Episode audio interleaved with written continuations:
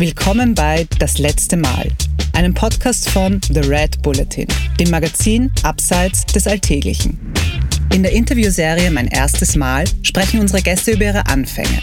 In der Folgewoche verraten sie uns, welche Dinge sie vor kurzem beeindruckt haben. In der Bonusepisode Das letzte Mal. Es geht um Filme, Reisen oder Menschen, die unsere Interviewpartner inspirieren.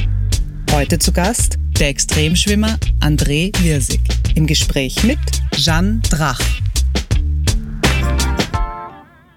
Der Offshore-Schwimmer und Ozeanaktivist André Wirsig hat uns in mein erstes Mal schon viel über sein abenteuerliches Leben verraten.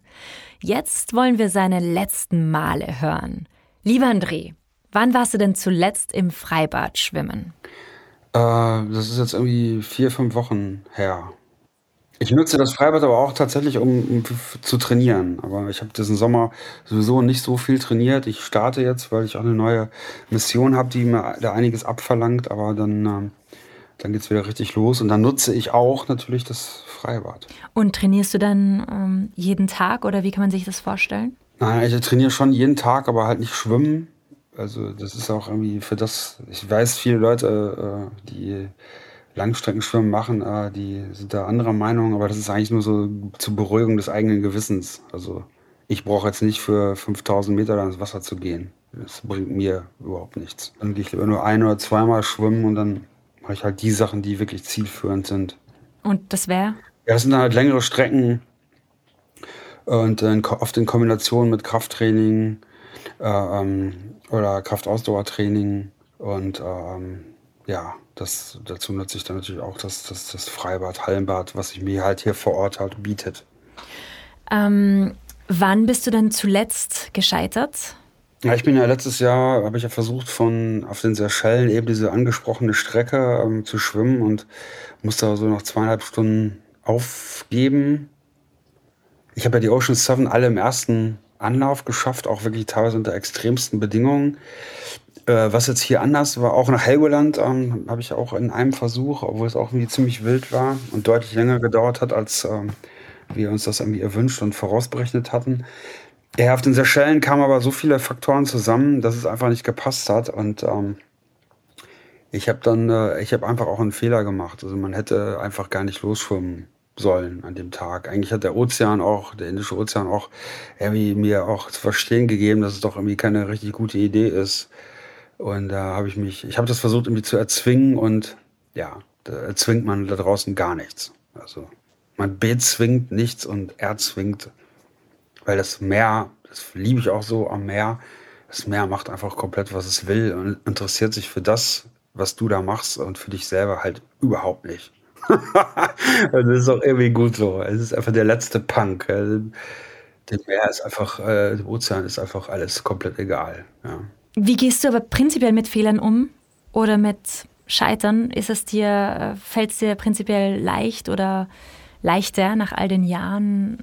Nein, also sicherlich nicht. Also ich bin nicht der Typ, ganz klar, ähm, der hier nach dem Motto dabei sein ist alles irgendwo mitmacht. Ähm, also man will natürlich, gerade wenn man sich auf sowas so intensiv vorbereitet, dann möchte man natürlich auch irgendwie zumindest zu dem Punkt kommen, wo man dann sagt, okay, komm her, äh, jetzt ist wirklich äh, Schluss.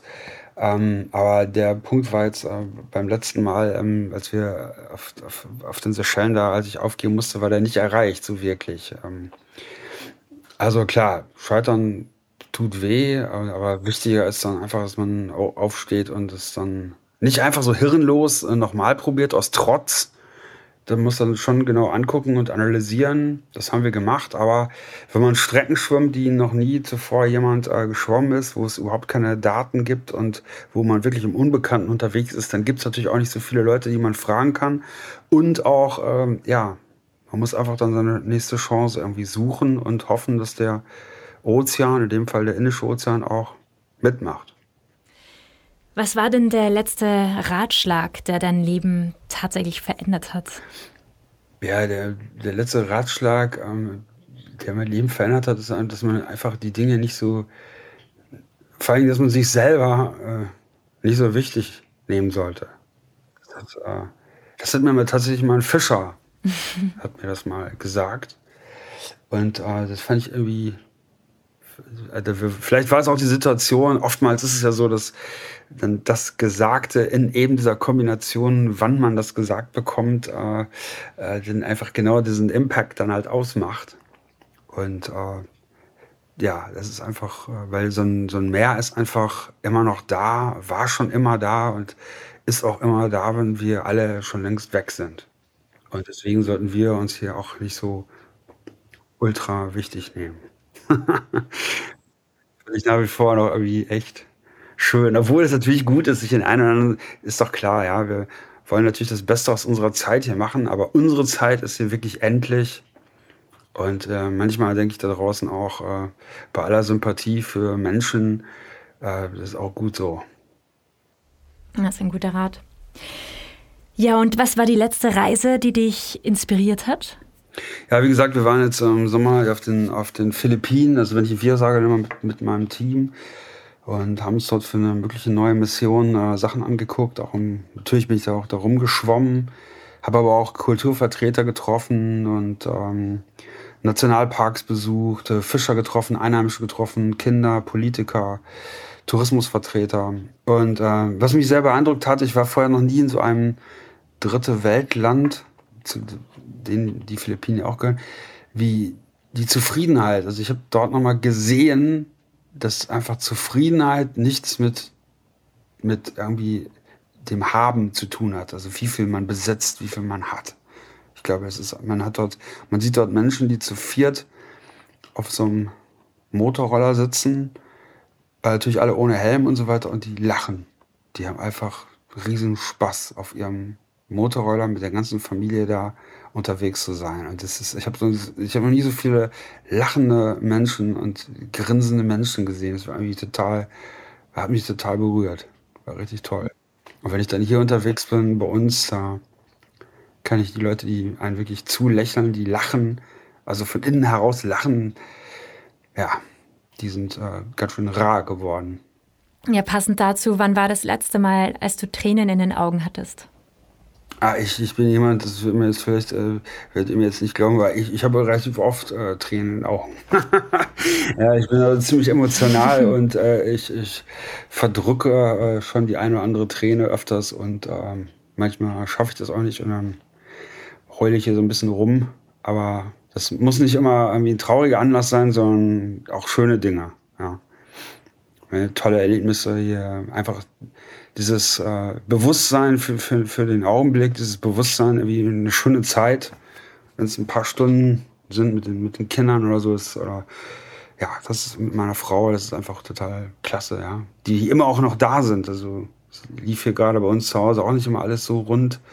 Ähm, ich habe ja meine Familie auch ganz schön belastet und da bin ich natürlich total dankbar, dass äh, alle noch da sind. Ja. Du hast ja auch in deinem Podcast gesagt, dass du versuchst, wirklich äh, im Moment da zu sein. Das heißt, wenn du dann mit deinen Kindern bist oder mit deiner Familie, dann bist, versuchst du hundertprozentig da zu sein. Weil es ja eh schon oft so ist, dass du nicht da bist äh, aufgrund, aufgrund deiner, deiner äh, Schwimmerkarriere. Ähm, ist es auch etwas, was du anderen als Ratschlag geben würdest, Hörerinnen und Hörern? Ja, absolut. Also einfach egal ob man jetzt Kinder hat oder nicht, aber bewusst so eine Zeit zu verbringen, im Moment zu sein, dass man eben nicht, ich meine, wir haben ja diese ganzen Ablenkungen. Aber wenn, wenn ich mich doch mit jemandem treffe zum, und Zeit gebe und der andere auch und man trifft sich und äh, ist zusammen, wenn es nur eine Stunde ist, vielleicht für, für einen Kaffee oder so, dann einfach mal äh, das Handy wegzulegen und nicht gerade wieder woanders zu sein, dann mit anderen Menschen, sondern mich da mal auf diesen Moment äh, einzulassen. Das ist so einfach, aber gleichzeitig natürlich schwierig. Und ja, nochmal, ich möchte niemandem welche Tipps geben oder sagen, was das zu tun hat, aber ist eine gute Idee, da zu sein. Ähm, wer war denn der letzte Mensch, der dich so richtig inspiriert hat? Ich bin echt ein Fan, obwohl ich habe ihn noch nie so persönlich getroffen. Ich bin irgendwie ein Fan von Reinhold Messner weil ich ja auch äh, mit Reinhold oftmals irgendwie verglichen werde in der Presse. Also ich würde mich jetzt niemals mit Reinhold mhm. da auf einer Stufe stellen, aber das ist natürlich toll, so der Reinhold Messner der Meere genannt zu werden. Und natürlich hat Reinhold mich auch ins, inspiriert, also in vielerlei Hinsicht, weil äh, ich muss ja auch nicht, ich habe äh, wahnsinnige Höhenangst, ja. Aber ich muss ja auch nicht, äh, ich bin trotzdem gerne mal in den Bergen, aber ich muss ja als auch nicht da oben rumtouren.